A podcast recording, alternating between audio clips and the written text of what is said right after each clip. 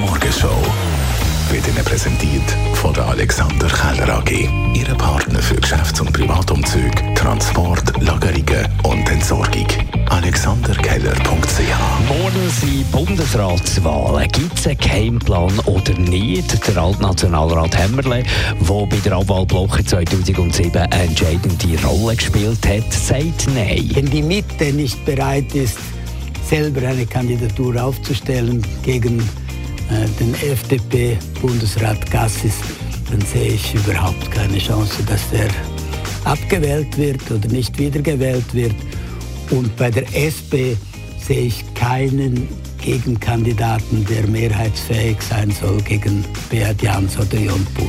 Auch bei Roger gegen Markus ist man skeptisch über einen Geheimplan. Wenn es dann einen gibt, wird aufgehen morgen. Das haben wir heute im Best-of gehört. Sie haben 133 Stimmen im Parlament. Sie können, wenn sie durchheben, GLP, Mitte, Grüne, SP, können Sie den Ignazio Cassis abwählen. Sie können das.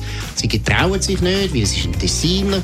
Zweitens ist auch, wenn der Gerhard Fischer sagt, ja, Wahlen haben Konsequenzen, er weiß ganz genau, in vier Jahren können es wieder anders aussehen. Also, er sagt, oder er hat es gestern Abend im Sonntag gesagt, zum 300. Mal, ich würde die Wahl nicht annehmen. Wie hart äh, muss man so eine Aussage nehmen? Meiner Meinung nach, oder meine Erfahrung zeigt, CVP-Magistraten sind sehr flexibel. Okay. Und unser Morgenmensch diese Woche ist der Ex-Meister Schweizer Renzo Blumenthal. Er hat sich 2005 für die Wahl angemeldet und gewonnen schlussendlich.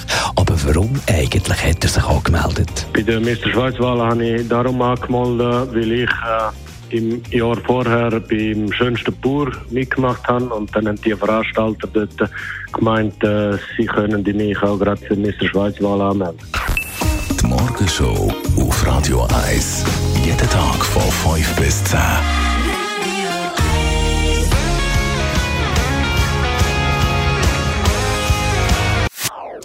Das ist ein Radio 1 Podcast. Mehr Informationen auf radio1.ch.